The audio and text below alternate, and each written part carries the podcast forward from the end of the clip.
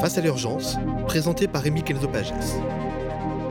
La planification, avec Mathilde Panot de la France Insoumise. Bienvenue dans ce premier numéro de Face à l'urgence. Aux médias, nous avons décidé de confronter les partis politiques à une problématique particulière, celle de l'écologie. Pour comprendre leur rapport à l'écologie et parce qu'on considère qu'il s'agit d'un enjeu politique crucial sur lequel il n'est plus permis de faire l'impasse. Alors, on va inviter des personnalités politiques de différents partis, de droite, de gauche, issus de la majorité gouvernementale ou de l'opposition, pour les confronter à l'urgence. Aujourd'hui, pour ce premier numéro, nous recevons Mathilde Panot face à l'urgence. Mathilde Panot est députée, vice-présidente du groupe de la France Insoumise à l'Assemblée nationale. Vous êtes l'une des parlementaires insoumises qui portait les thématiques d'écologie, notamment au sein de la Commission de développement durable et de l'aménagement du territoire. Vous allez bien? Oui, vous? Ça va, ça va. Merci pour l'invitation. Bienvenue aux médias. Merci. je vous ai invité, vous, d'abord, parce qu'en euh, mars, vous avez présenté euh, ce livret, La planification écologique, une sorte de euh, pré-programme pour 2022, où vous présentez notamment dans les grandes lignes votre politique écologique, sachant que le programme présidentiel de la France insoumise il sera présenté plus tard, plutôt dans l'automne. Plutôt en octobre, exactement. Votre titre, c'est la planification écologique. La planification, c'est un petit peu la clé de votre politique? C'est la méthode que nous, que nous on propose. En fait, euh, déjà merci à vous euh, euh, de consacrer une émission à l'écologie parce que bien souvent, quand on parle politique, eh bien l'écologie, c'est la question qui arrive à la fin quand on a un petit peu le temps. Or, l'urgence écologique, c'est quand même le défi du 21e siècle et on a besoin d'y penser sérieusement. Ce cahier-là, c'est le deuxième cahier programmatique qu'on a sorti. Le premier était sur les questions démocratiques et c'est vraiment un processus démocratique. Si vous l'ouvrez, vous verrez qu'il y a y compris quelque chose qui est qu'on peut détacher qui est un questionnaire qu'on peut renvoyer à la France Insoumise et qui participe à la construction du programme. Et puis, il donne lieu euh, tous les jeudis à des discussions avec des scientifiques, avec des chercheurs, des professionnels, thème par thème. Le, dernier jeudi, c'était par mmh. exemple sur l'énergie. Et donc, ça nous permet de co-construire euh, euh, ce programme. Et pour nous, la planification, c'est une méthode qui est importante. Pourquoi? Parce que, au vu des grands changements qu'on a à faire dans notre pays, si on prend plein de sujets, que ça soit aller vers le 100% énergie renouvelable, aller vers l'agriculture paysanne et écologique, tout ça, on va pouvoir le développer si vous le souhaitez. Mais tous ces grands sujets-là nécessitent qu'il y ait euh, une organisation collective démocratiquement décidée. Nous, c'est la planification qu'on décide collectivement et euh, à partir de là, qu'on mette les moyens pour atteindre les objectifs. Parce que qu'est-ce qui se passe aujourd'hui? On fixe des objectifs qu'on fait que de repousser parce qu'on ne les atteint pas et on ne se donne pas les moyens de les atteindre. La planification, c'est ce qui permettrait d'organiser les choses pour organiser la bifurcation de nos modes de production et de consommation. Mais pour bien comprendre ce qui, distingue exactement ce qu'est euh, la planification écologique, parce qu'aujourd'hui, il faut quand même dire, il y, a, il y, a, déjà un petit peu de planification, il y a un commissaire au plan qui existe. Finalement, euh, ce que vous proposez, c'est allier planification et démocratie, que la planification, finalement, ce ne soit pas juste un plan qui soit imposé euh, par en haut. Alors exactement. Pour nous, c'est important que le plan ne soit pas technocratique. Vous avez parlé de M. Bayrou, donc qui est commissaire au plan. Pour nous, c'était une victoire idéologique qu'il y ait un commissaire euh, euh, au plan. Bon, malheureusement, on voit qu'il n'y a pas grande planification qui est faite. Mais regardez, par exemple, le coronavirus, qui a une origine pour beaucoup écologistes. C'est-à-dire, on voit bien que ce qu'on appelle les zoonoses, donc les maladies transmises des animaux aux hommes, en 50 ans ont été multipliées par 10. Et on estime que la période qu'on vit, le coronavirus, est aussi une zoonose qui pourrait venir d'ailleurs des élevages intensifs de visons, là pour le coup, et aussi de la destruction des écosystèmes avec des déforestations, etc., qui font fuir les animaux de leur habitat naturel. Donc ça a une origine écologiste.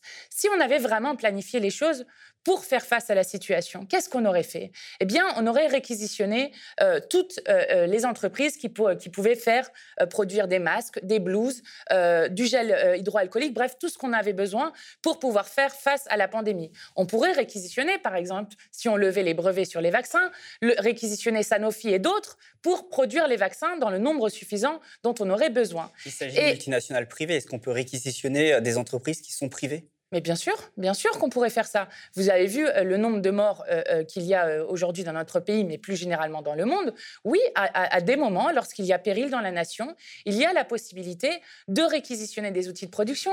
Et nous, on avait proposé dès le début pour revenir à la question démocratique, ça avait fait rire beaucoup de gens, mais on avait proposé qu'il y ait des comités de travailleurs et de travailleuses qui se mettent en place un peu partout dans les entreprises, qui réfléchissent à leurs conditions de sécurité sanitaire, de un, et de deux, à comment est-ce qu'on pouvait réorienter la production pour aider euh, l'effort national et, euh, donc euh, les personnes. Donc ce que nous, on propose, c'est non pas un plan technocratique qui serait fait avec trois technocrates sur un plan de table, mais qu'on décide collectivement des objectifs à se donner. Ni vous ni moi, je vais vous donner un exemple très simple, ni vous ni moi n'avons décidé que Monsanto avait le droit de nous empoisonner toutes et tous, en commençant par les paysans. On ne l'a pas décidé, personne ne l'a jamais décidé on laisse le marché faire aujourd'hui. Eh bien, ce que nous, on propose, c'est une reprise en main démocratique de notre destin et qu'on décide collectivement comment on se donne les moyens de sortir de cette agriculture industrielle qui fait qu'aujourd'hui, un paysan se suscite tous les jours et qu'un paysan sur trois vit avec moins de 350 euros par mois. Ce qu'on propose, c'est qu'on sorte euh, du tout jetable, qu'on sorte aussi du tout béton, avec notamment les questions d'éco-construction, qu'on fasse vraiment de la rénovation énergétique parce que lorsque vous avez des gens qui ont froid, il faut comprendre, en fait, il y a à la fois dans, l'urgence écologique, il y a à la fois quelque chose qui est très angoissant. Vous savez, il y a des jeunes aujourd'hui, on parle d'éco-anxiété, qui ont extrêmement peur quand on voit les chiffres qui s'accélèrent, qui... C'est très angoissant. Mais à la fois aussi, l'urgence écologique, ça peut être aussi le moment où on rompt avec un monde de malheur. Parce qu'aujourd'hui, on est dans un pays les plus riches au monde, et pourtant, on a 10 millions de personnes qui sont pauvres, euh, on a 7 millions qui sont privés d'emploi. Et si on faisait les grands chantiers, une des choses que nous, on proposerait, c'est une garantie à l'emploi. Une garantie à l'emploi pour justement euh, faire ce... Il faudrait 300 000 nouveaux paysans pour faire l'agriculture paysanne écologique, un million d'emplois pour faire de l'éco-construction et la rénovation énergétique, etc., etc.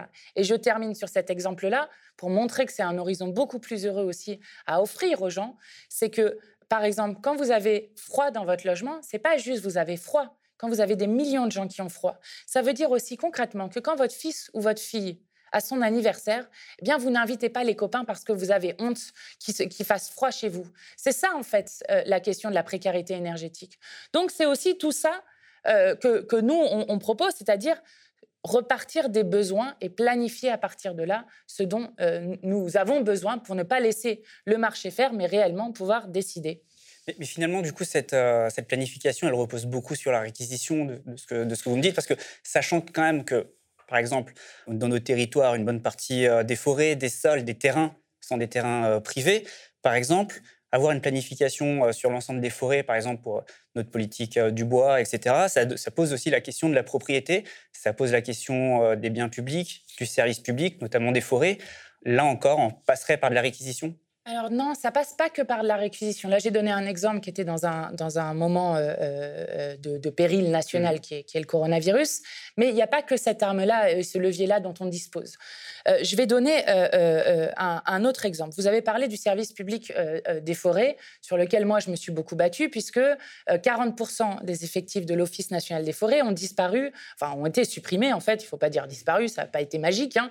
C'est une, une politique de SAP de tous les services publics, y compris justement de la forêt, euh, euh, depuis, depuis ces 20-30 dernières années. Une des choses sur, par laquelle ça passe justement, c'est justement la question des services publics. Quand je parle de planification, par exemple, quand, quand, on, quand on parle d'écologie, on parle de temps long. Typiquement, sur la forêt, qu'est-ce qui est en train de se passer en ce moment? Sur la forêt, vous avez le choix entre une gestion industrielle des forêts et une gestion de biens communs des forêts durables.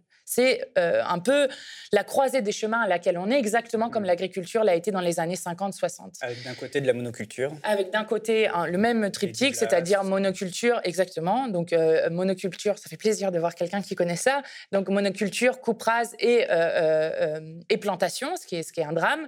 Et puis de l'autre côté, des forêts où on prélève du bois, on a des forêts diversifiées qui sont résilientes au changement climatique et aux maladies. Donc nous avons un choix démocratique à faire, parce que je vous le disais, sur l'agriculture dans les années 50-60, ça a été un choix technocratique. On a laissé les multinationales faire. Donc là, on a un choix à faire. Et quand on vous parle de temps long, c'est pas que la réquisition, c'est la question de la formation. Il faut former des gens de manière massive euh, sur euh, les enjeux dont on veut parler. Bien sûr pour le service public forestier, c'est-à-dire qu'il faut réembaucher des fonctionnaires, mais il faut aussi, par exemple, s'occuper de notre filière bois. Aujourd'hui, vous prenez un grume, donc un tronc, euh, vous l'envoyez la plupart du temps en Chine, euh, donc avec les, gaz à effet de serre que ça émet. Il vous revient trois fois plus cher, voire dix fois plus cher sous forme de plancher, de meubles, euh, parce qu'on a détruit toutes les petites scieries de notre pays, toute la première et la deuxième transformation du bois. Dans les années 60, il y avait 15 000 scieries dans notre, dans notre pays. Aujourd'hui, il y en a 1500. Typiquement, la planification, à quoi ça servirait? C'est justement, eh bien, euh, quel objectif on se donne, euh, comment est-ce qu'on accompagne les gens qui pourraient réouvrir des petites scieries, quel débouché on donne aussi à ce bois-là? Typiquement, si on faisait une filière bois construction digne de ce nom, qui est quand même la meilleure utilisation du bois qu'on puisse faire, notamment pour maintenir le carbone, eh bien tout ça, ça s'organise, ça se planifie, et je crois que justement, on a besoin d'avoir un État avec une expertise publique qui est forte pour accompagner sur ces questions-là, et pas euh, ce qu'ils sont en train de faire actuellement. Vous savez que le ministère de la Transition écologique et solidaire, c'est le ministère dans lequel ils suppriment le plus de postes. Ça veut dire supprimer des postes, évidemment, dans les agences comme l'ONF, mais ça veut dire aussi dans les agences de l'eau, ça veut dire euh, à Météo France. Imaginez comment, comment est-ce que les parcs nationaux, comment vous voulez planifier des choses correctement? Si à Météo France euh, euh, vous avez plus les experts qui sont là pour nous pour un peu nous aider à prévoir les choses. Donc c'est ça qu'on appelle nous la planification. C'est d'organiser les choses, de combien de gens il faut former, comment est-ce qu'on reprend en fait la maîtrise du temps long de manière démocratique et qu'on ne soit plus dans un temps court qui soit en fait celui des multinationales où les multinationales décident pour nous. Et par exemple, sur les terrains privés, sur les forêts qui sont, euh, qui sont privées, euh, là-dessus, euh, quelle action l'État peut avoir? Eh bien, eh bien, en fait, on peut en avoir pas mal, notamment parce que nous, une des choses sur lesquelles on se base, c'est l'interdiction des coupes rases, sauf un pass sanitaire avéré. Pour que tout le monde comprenne bien ce que ça veut dire une coupe rase, ça veut dire généralement une forêt diversifiée, qui est assez ancienne, souvent, qu'on coupe d'un coup, et sur lequel on replante généralement du Douglas, donc du résineux, en monoculture.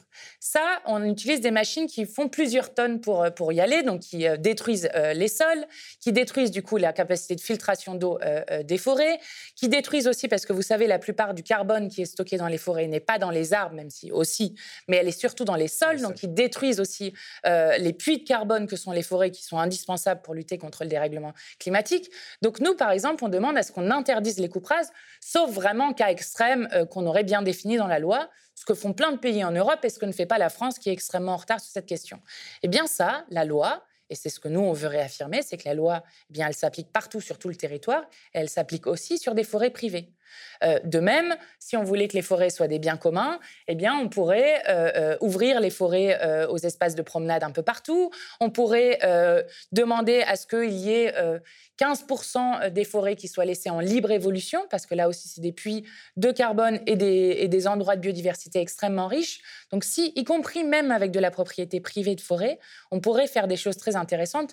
Et il faut savoir quand même qu'une grande partie de la, propriété privée des forêts en France appartient euh, à, euh, par exemple, la Caisse des dépôts et consignations, donc sur lequel on a un levier immédiat.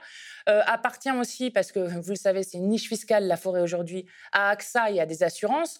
Donc là aussi, on pourrait faire des choses pour qu'on on arrête de concentrer la forêt, que ce soit un simple gisement de bois et un, produit financier pour redevenir la multifonctionnalité de la forêt. Voilà à quoi servirait la planification, parce que si on ne planifie pas, là encore, c'est les multinationales qui décident planifier, est-ce que c'est aussi produire euh, autrement ou revoir notre façon de produire? La question de la redistribution des richesses, ne pas produire plus que ce dont on a besoin?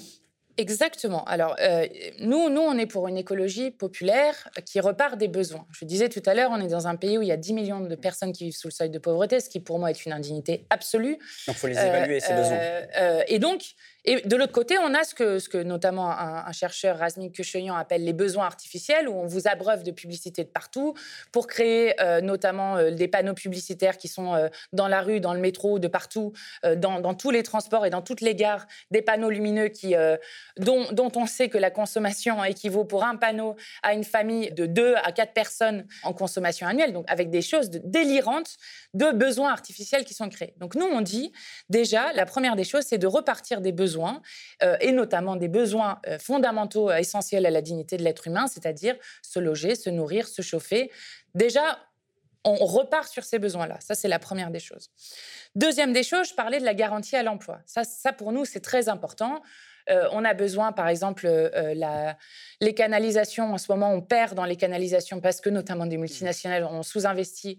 On perd l'équivalent de la consommation annuelle de 18,5 millions d'habitants 18,5 millions d'habitants, d'eau potabilisée qui part comme ça euh, dans la nature et puis qui met extrêmement de temps à revenir vers la nappe phréatique, eh bien, par exemple, on pourrait faire des grands chantiers, un grand investissement dans la question des canalisations d'eau. Donc, la garantie à l'emploi, les services publics, c'est très important. Ce que disaient les Gilets jaunes, c'est pas nous, on veut euh, polluer avec nos voitures euh, parce que nous, on n'est pas écolo ou je ne sais quoi. C'était très écologiste ce que disaient les, Gilets jaunes. C'est de dire, nous, on est, on est d'accord pour moins utiliser notre voiture. Mais à ce moment-là, remettez-nous les écoles que vous avez fermées. Une école fermée tous les jours depuis 10 ans. Remettez-nous euh, les maternités qui ont fermé. 40% mmh. des maternités ont fermé depuis 30 ans. C'est-à-dire que ça pose la question de l'aménagement du territoire. Exactement. Et on n'y arrivera que par des services publics. C'est comme ça qu'on assurera l'égalité des citoyens et des citoyennes et qu'on aura une société plus écologiste. Et la dernière des choses qui est importante, c'est le partage des richesses, parce que euh, on le sait, c'est les personnes les plus riches qui ont euh, le mode de vie le plus destructeur. D'ailleurs, certains essayent d'échapper au dérèglement climatique. Peut-être avez-vous entendu parler du fondateur de PayPal qui, avec ses petits amis milliardaires, s'amuse à essayer de construire une île artificielle sur laquelle ils pourraient se réfugier et sur lequel, pour eux, c'est après moi le déluge. Eh bien non, on ne s'en sortira que par une société de la solidarité et notamment de partage des richesses, de partage du temps de travail parce que euh, sinon, euh, une société écologiste n'existe absolument pas. Une société écologiste, c'est une société justement qui partage et qui se serre les coudes euh, par rapport justement à toute cette richesse qui est produite et qui doit être une société avant tout solidaire. Et vous me dites qu'il faut évaluer ses besoins, mais qui juge de ses besoins, de ce dont on a besoin, et qui dit que c'est suffisant? Le peuple. moi, je donne un, exemple très simple. Il y a des questions à trancher. on sait que, par exemple, sur la question énergétique, euh, si on veut euh, arrêter avec euh, l'énergie nucléaire, ce qui, à mon avis, un référendum? bah, c'est oui, c'est en fait là c'est pas forcément que des référendums. La planification, moi, comment je l'envisage, c'est avoir des comités un peu partout euh, dans le pays euh, qui euh, tranchent, et dans les entreprises, mais dans les villes, un peu partout, qui tranchent, enfin, qui, qui, posent les questions sur quel objectif on choisit, avec quelle méthode, etc., qui remontent avec un grand débat sur cette question-là où on tranche des, des options. Nous, on demande, par exemple, alors ça, ça serait dans la constituante mais dans la constituante, que soient inscrits des biens qui sont des biens communs qu'on ne puisse pas marchandiser. Par exemple, l'eau, par exemple, l'air, ça c'est des choses qu'on demande. Mais euh, sur la planification, il y a des débats démocratiques à avoir un peu partout et où justement on tranche des choses. Je sais pas, je, vous parlais par exemple des... Euh, euh, des panneaux publicitaires lumineux. Bon, bah voilà, on tranche. Est-ce que c'est un besoin Est-ce que est-ce qu'on veut garder ça ou non? Comment est-ce qu'on fait la sobriété et l'efficacité énergétique dont on a absolument besoin? Comment on l'a fait? Alors, euh, ça commence par la rénovation euh, euh, thermique des bâtiments dont on nous parle depuis je ne sais pas combien d'années et sur lesquels ils ne font absolument rien. Bon, ça commence par ça, mais il y, aura d'autres choses à faire. Il ne faut pas mentir sur l'effort qu'il va falloir faire. Hein.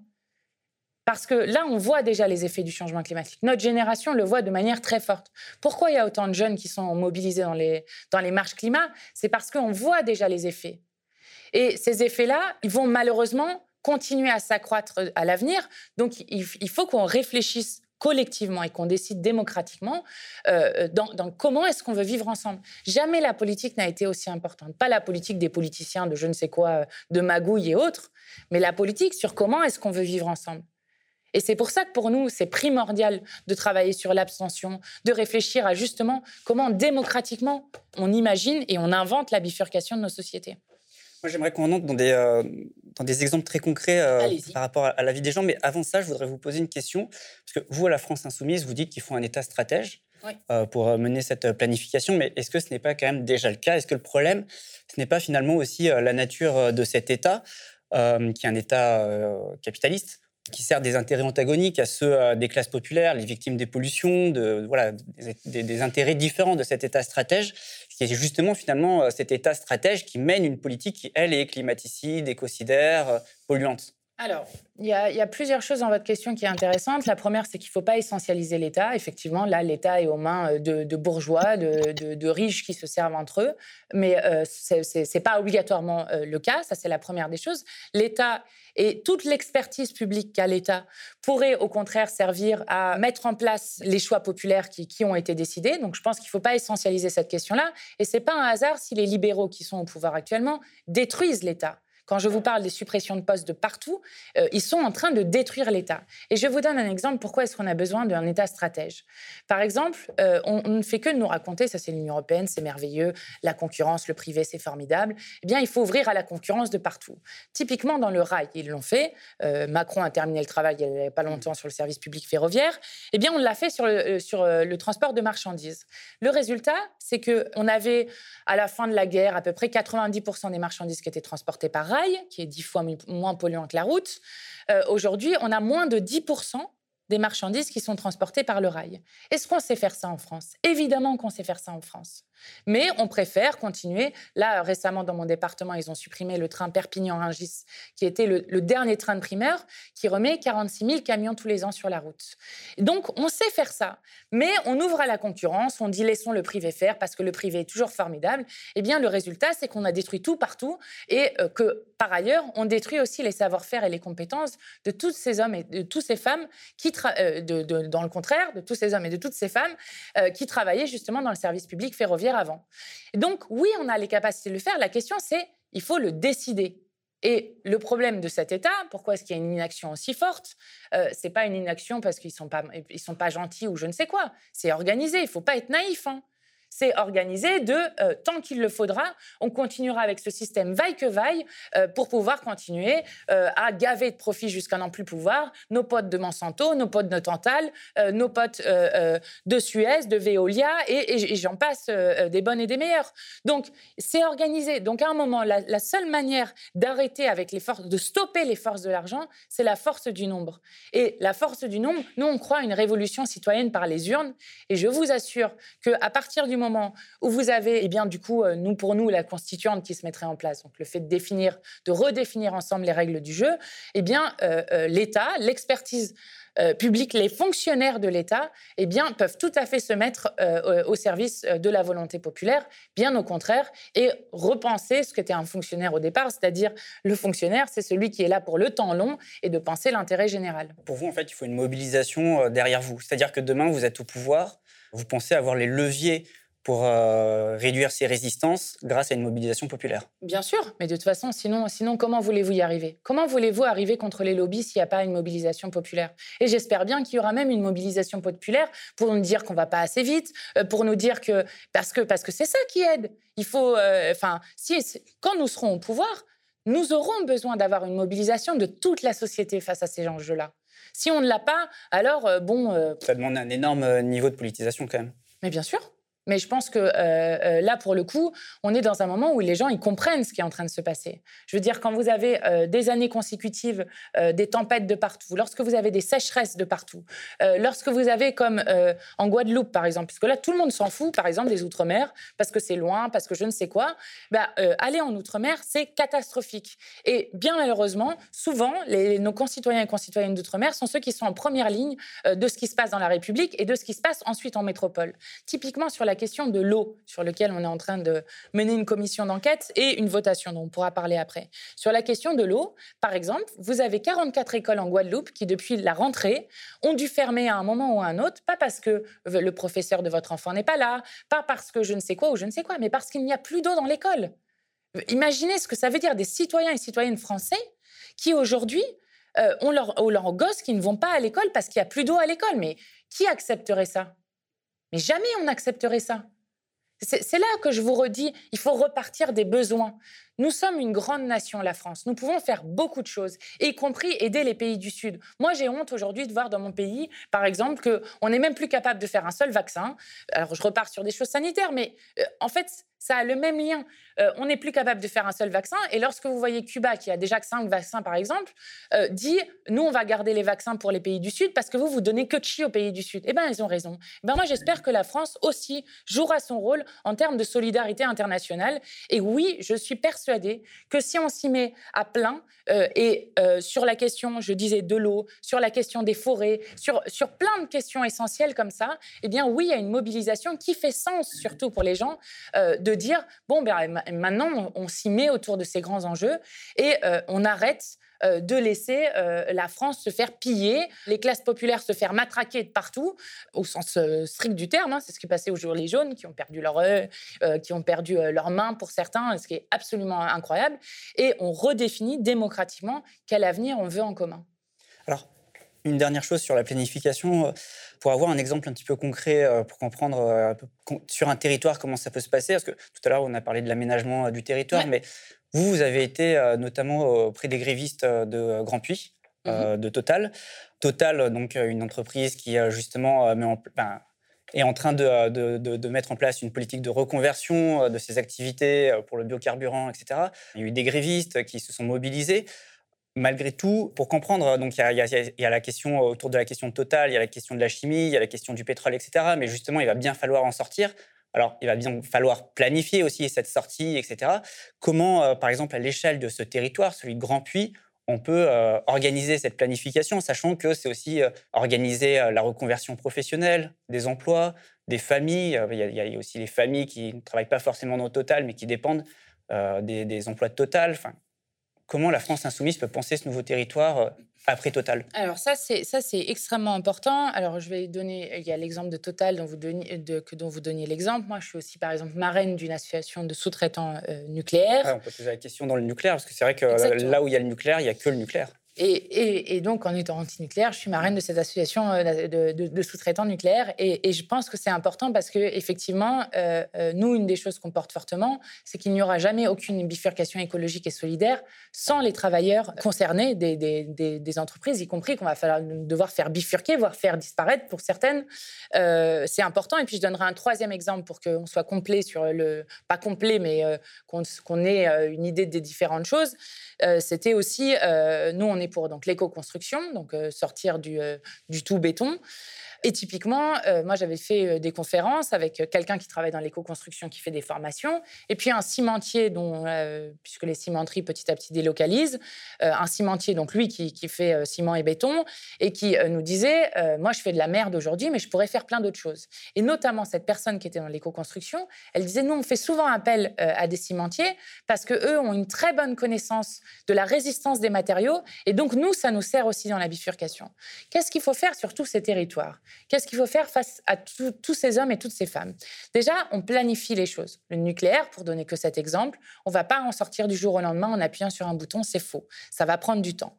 Donc, il faut regarder chacune des compétences euh, des, personnes qui sont, qui sont dans l'entreprise et ensuite travailler avec eux euh, à des reconversions en utilisant les compétences qu'ils ont. Parce que euh, plein de gens dans ces entreprises-là ont des compétences qui vont nous aider, y compris dans la bifurcation écologique et solidaire.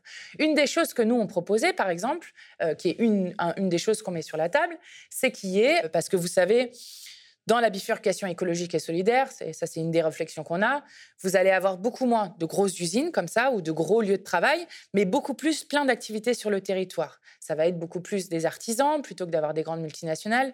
Beaucoup plus, on aimerait que dans chaque quartier, il y ait des ateliers de réparation, par exemple, euh, d'objets, de vélos. Donc ça éclate les, emplois. Vous comprenez ce que je veux dire? Du coup, en termes de droits, ça, ça a des impacts aussi parce que les droits, on les a beaucoup conquis en collectif. Et donc, une des choses, par exemple, qui serait intéressant de réfléchir, et sur lequel nous, on aimerait bien travailler, notamment avec les syndicats, et je l'avais dit euh, notamment à Philippe Martinez de la CGT, c'est par exemple euh, d'avoir une convention collective pour ces nouveaux euh, travailleurs de la bifurcation écologique et solidaire. Peut-être qu'il faudrait les faire un peu plus finement, peut-être pour certains pour la réparation, peut-être pour d'autres, qui leur garantissent des droits. Mais en tout cas, ce que nous, on dit sur Grand Puy, sur le nucléaire, sur la construction, c'est qu'on va faire avec eux.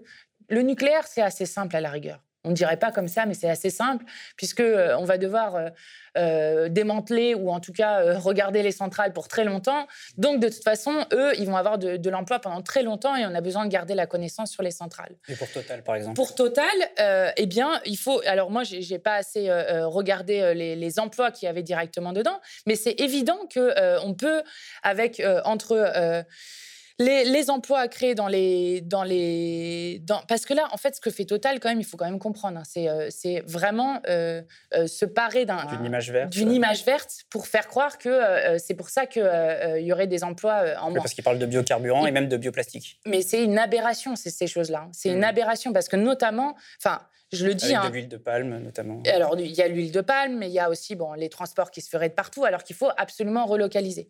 Donc, sur Total, j'ai pas assez parlé avec les syndicats. Euh, par exemple, Clémentine Autain, qui est, qui est beaucoup, beaucoup intervenue euh, sur cette question-là, saurait vous dire, parce qu'elle a discuté avec eux, comment est-ce qu'on pourrait réorienter les emplois. Mais en tout cas, c'est une évidence qu'on euh, on a besoin de, de, de, travailleurs qui sont formés dans ce pays, et donc que sur les différents chantiers qu'on a à faire, et surtout sur les entreprises, en tout cas les, secteurs d'activité qui, à terme doivent disparaître, euh, qu'on euh, on, va, utiliser ces compétences-là. Je vous donner l'exemple sur lequel moi j'ai travaillé, c'est les travailleurs sous-traitants du nucléaire et euh, les cimentiers, par exemple, sur lequel, eh bien, dans les deux cas, on aurait des compétences dont on a impérativement besoin, mais ça implique que l'État soit là pour organiser des plans de formation, pour donner les garanties d'emploi et surtout de droit ça ressemble un peu quand même à une autre société, là, ce que vous me décrivez. Euh. Bah oui, nous, on est pour une écologie de rupture. Enfin, on s'en cache pas. Hein. On veut rompre avec, euh, avec cette société-là. Et je pense qu'il y a beaucoup de gens, en fait, dans le pays qui ont, envie de, d'en finir avec, avec, euh, avec une société qui est... Enfin, moi, j'appelle ça une société de malheur. Euh, enfin, vraiment, moi, j'ai honte en fait de vivre dans un pays où, euh, enfin, moi, je suis dans une circonscription quand même très populaire euh, dans le Val-de-Marne.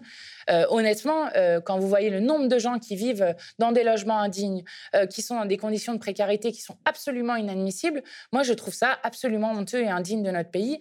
Et euh, je fin crois... du monde, fin du mois, c'est d'ailleurs un des slogans des Gilets exactement, jaunes. Exactement, et, sur lequel euh, j'adhère, j'adhère complètement. Et donc oui, je crois, je crois qu'il faut euh, faire vraiment une rupture claire et nette, et que effectivement, c'est une nouvelle société qu'on propose, et mmh. pas d'avoir une espèce d'écologie d'accompagnement où finalement on ne fait pas grand-chose ou rien, rien ou pas grand-chose. D'ailleurs, cette planification, c'est un petit peu le point, le sujet qui vous démarque des autres partis écologistes, notamment d'Europe Écologie Les Verts?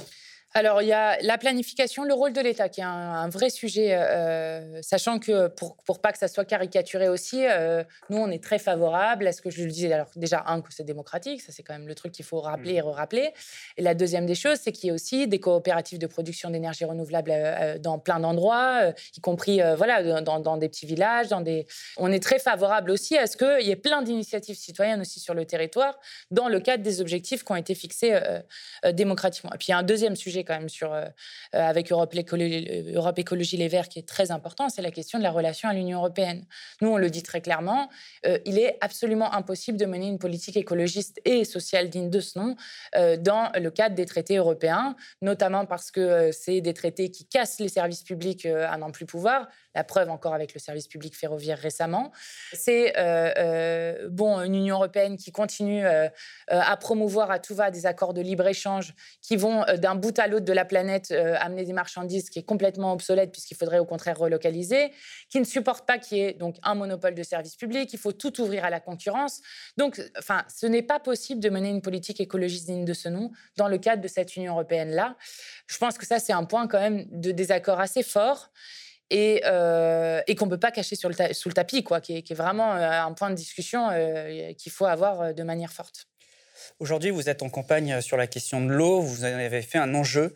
Euh, je le précise, aujourd'hui, on enregistre cette émission, on est le 22 mars, la journée mondiale euh, de l'eau. Vous dites l'eau est à nous, pas aux multinationales. C'est un petit peu le mot d'ordre de votre campagne. L'eau, elle est une ressource que l'on doit protéger. Et vous dites même, il faut l'inscrire euh, dans la Constitution.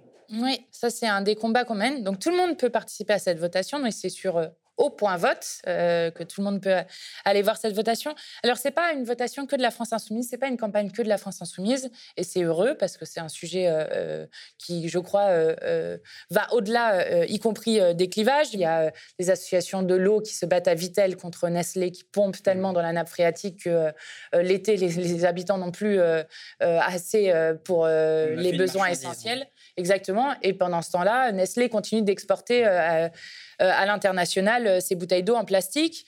On a euh, la Confédération paysanne, par exemple, du Puy-de-Dôme, qui cette fois-ci se battent contre Danone, qui là aussi pompe de manière excessive. On a les différents réseaux au bien commun, PACA, Bourgogne-Franche-Comté, Lille Métropole. Enfin voilà, il y a plusieurs réseaux au bien commun. C'est une campagne qui s'appuie sur des luttes. Exactement. Et puis il y a la Confédération nationale du, logement aussi, qui est un syndicat de locataires, un des premiers en France, qui fait cette campagne avec nous. Donc c'est une campagne très ouverte et sur laquelle euh, tous, celles et tous ceux qui veulent peuvent venir nous rejoindre. Et euh, on s'est retrouvé sur l'idée qu'il fallait inscrire l'eau dans la Constitution euh, comme étant un commun, donc indispensable à la vie, que nous soyons trois jours sans eau et nous sommes morts, et donc qu'on n'ait pas le droit de marchandiser cette, cette, cette ressource. Eh oui, bien sûr. En fait, on a des territoires déjà où on manque d'eau. Je parlais des Outre-mer tout à l'heure, euh, sur lequel c'est très flagrant. Euh, on pourrait parler, par exemple, de, Volvic, dans lequel euh, il y avait la semaine dernière une grande marche justement contre l'accaparement de l'eau par Danone, dans lequel vous avez, par exemple, des gens qui aujourd'hui se font refuser des permis de construire parce que on a peur qu'il n'y ait pas assez d'eau pour les nouveaux habitants, qui ont des difficultés d'approvisionnement l'été pendant que Danone, lui, a le droit de continuer à pomper autant qu'il veut dans la nappe phréatique.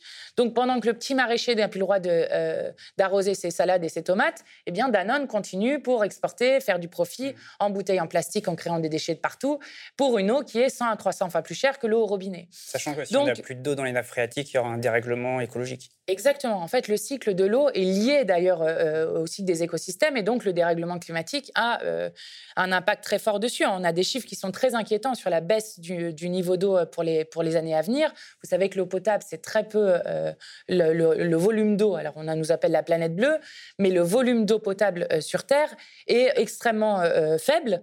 Et donc, c'est une ressource qui est rare et donc qui doit être absolument préservée. Et donc, nous, on demande à ce qu'il y ait une gestion citoyenne démocratique de cette eau-là et que ça ne soit pas, là encore, Veolia, Suez, Danone ou Nestlé qui décident de ce qu'ils font de l'eau, qui la gaspillent allègrement parce que je vous disais qu'il y a des fuites de partout. Et pour les villes comme un peu partout ou dans lequel il y a des batailles pour savoir si c'est Veolia, Suez ou la Sœur ou euh, les citoyens qui décident de comment est gérée l'eau, eh bien, à la fin, on arrive avec notamment la Cour des comptes, qui n'est pas une officine insoumise, qui explique que lorsque l'eau est gérée de manière publique dans des régies publiques, elle est 10 à 25% moins chère pour les, pour les usagers, beaucoup plus économique en termes d'usage de l'eau, euh, puisqu'on a beaucoup moins de fuites, euh, et évidemment démocratique, puisqu'on n'est pas là pour payer les actionnaires, et c'est vraiment les citoyens qui décident de l'usage qui en est fait. Donc voilà, donc nous, c'est une des batailles qui nous paraît être euh, une des batailles centrales euh, euh, de notre siècle et sur lequel on va, on va continuer donc jusqu'au 13 avril à faire campagne pour cette votation avec des mmh. formations, des débats et d'autres. Vous proposez aux gens de participer à cette votation, mais pour, pour en faire quoi derrière? Alors, bah, pour en faire quoi derrière? Pour inscrire un rapport de force, de nombre sur cette question-là, pour porter le débat aussi dans la société, que ce ne soit pas un, un, débat un peu caché, parce que pour l'instant, plein de gens ont l'impression que l'eau, ça va de soi. Vous voyez, vous ouvrez votre robinet, puis vous avez de l'eau qui coule, et vous avez l'impression que tout va bien. Euh, il y a des territoires sur lesquels, évidemment, de lutte, je parlais de Volvic et de Vitel notamment, mais pas que, euh, plus dans les Outre-mer, dans lequel le, problème est devenu tellement prégnant, il y a une pénurie d'eau tellement forte, que là, il y a des mobilisations populaires très fortes, des questions de pollution de l'eau aussi, euh, je pense notamment aux Antilles avec le chlordécone. qui a qui empoisonne les sols pour 700 ans, donc et les cours d'eau. Euh, mais il y a plein d'endroits dans lesquels c'est très peu discuté. Et nous, ça, nous importe en fait que ça devienne un thème euh, de discussion euh, politique, et y compris que les différents partis politiques puissent se situer sur eux, comment est-ce qu'ils voient cette gestion de l'eau, est-ce qu'ils sont d'accord avec le fait qu'on l'inscrive dans la Constitution ou non? Bref, c'est un rapport de force politique, et c'est surtout une manière de mener une campagne d'éducation populaire sur cette question. Cette question de l'eau, elle fait un petit peu écho à la question de la biodiversité, parce que jusqu'à peu, c'est un, petit peu en train de changer, mais jusqu'à peu la question de la biodiversité était assez invisible euh, dans, le champ politique. On parlait euh, beaucoup du climat, mais très peu euh, dans l'action politique de la biodiversité. Pourtant, c'est une question essentielle. Est-ce que les structures politiques, aujourd'hui, elles saisissent vraiment les rouages de la science, de l'écologie, les dynamiques, les causes, les conséquences? Est-ce que vraiment, aujourd'hui, les politiques comprennent ce qui se joue dans nos forêts, notamment? Mmh, je, je, ne suis pas sûre en fait. Je suis pas sûre. Enfin, déjà il y a plusieurs choses, y compris euh, alors du côté politique, mais même du côté associatif. Moi, je trouve euh, euh, on a une focalisation très grande sur le climat, qui est une question extrêmement importante, bon, qui entraîne les autres aussi. Hein, d'ailleurs, hein. si vous avez 5 degrés de réchauffement d'ici à la fin du siècle ou, ou 4,5, évidemment, la sixième extinction de masse des espèces ne va pas s'améliorer dans notre pays. C'est ça l'enjeu aussi. Bien sûr, bien sûr. Mais Mais il n'empêche que du coup, cette biodiversité et la, question de la sixième extinction de masse des espèces, on n'en discute pas très souvent. Et euh, la preuve que euh, qu'il y a une négation de la science pratiquement sur cette question-là euh, qui est, qui est, forte dans beaucoup des partis politiques, c'est qu'il n'y a pas si longtemps que ça, on a réintroduit les néonicotinoïdes. Donc les néonicotinoïdes, pour que tout le monde mmh. comprenne bien, donc c'est les pesticides tueurs d'abeilles. On sait, euh, on a des tonnes d'études scientifiques sur cette question-là. On a eu des alertes scientifiques euh, là-dessus. on a, enfin, les apiculteurs qui étaient en colère et qui manifestaient. On avait les fédérations d'agriculture biologique qui étaient elles aussi opposées à ce texte. Donc plein de scientifiques etc. Et la majorité euh, n'en a eu que faire et a réintroduit ces néonicotinoïdes euh, pour une raison complètement fallacieuse euh, de problèmes économiques de la filière betterave sur lequel on aurait pu indemniser et accompagner les agriculteurs plutôt que de réintroduire ces pesticides tueurs d'abeilles. Du côté de la majorité, de toute façon, leur bilan écologique est absolument désastreux. En fait, on va dire, une des choses qui est, qui est positif dans, je trouve, dans le moment qu'on vit, c'est que tout le monde parle d'écologie. Même Le Pen s'est mise à parler d'écologie. Alors, elle, nous, on appelle ça l'écologie d'évitement parce qu'il y a plein de choses sur lesquelles elle a aucune idée. La pub, pas d'idée. Rénovation énergétique, pas d'idée, etc. On va dire que le, la négation sur euh, l'alerte scientifique, euh, euh, maintenant, elle est, elle, est, elle est dépassée pour beaucoup. Il y a peu de politiques qui vous diront il n'y a pas de problème écologique ou il n'y a pas d'urgence écologique. Peu de politiques. Bon, ça, c'est plutôt positif. Il y, a, Luc Ferry, par exemple. Après, exactement. il, il en existe encore, mais c'est une espèce rare en voie d'extinction, ce qui est fort heureux, pour une fois. Euh, donc, donc ça, c'est plutôt positif. Mais du coup, la question, elle se déplace sur, euh, maintenant qu'on a dit ça, pour quel type d'écologie êtes-vous? Et alors là, est-ce que les politiques comprennent bien les effets scientifiques? Demandez à combien de politiques lisent les rapports du GIEC, par exemple. Ça serait intéressant de savoir ça. Mmh. Et je pense que... Sachant qu'il y a un résumé qui est fait pour les décideurs. Sachant qu'il y a un résumé, exactement. Enfin, donc c'est d'autant plus simple de, mmh. de, les lire. Il y en a beaucoup qui, qui ne les lisent pas. Donc, est-ce qu'on a une bonne compréhension scientifique? Non, euh, non. Et y compris, il y, a des, questions de formation. Il y a plein des politiques euh, euh, actuelles qui ont été formées sans que ce sujet ne soit un, sujet important. Donc, on l'a vu, la Convention citoyenne pour le climat nous a prouvé qu'il n'était pas nécessaire d'être un expert pour saisir les enjeux. Bien sûr, bien sûr. Et nous, nous c'est la manière dont on le porte. Pourquoi est-ce que, par exemple, l'eau, pourquoi est-ce qu'on fait cette votation en ce moment? C'est pour que l'eau soit un enjeu politique. Nous, on n'a pas envie que euh, l'eau, la forêt, sur laquelle moi j'ai fait une commission d'enquête citoyenne aussi, avec des forestiers, avec des associations écologistes, euh, ou euh, la question des 100% énergie renouvelable, nous, la manière dont on l'a porté, c'est de dire c'est un enjeu politique. Qu'est-ce que ça veut dire c'est un enjeu politique? Ça veut dire que justement, on n'a pas besoin d'être un expert dessus, de un, mais surtout que c'est à nous de le décider.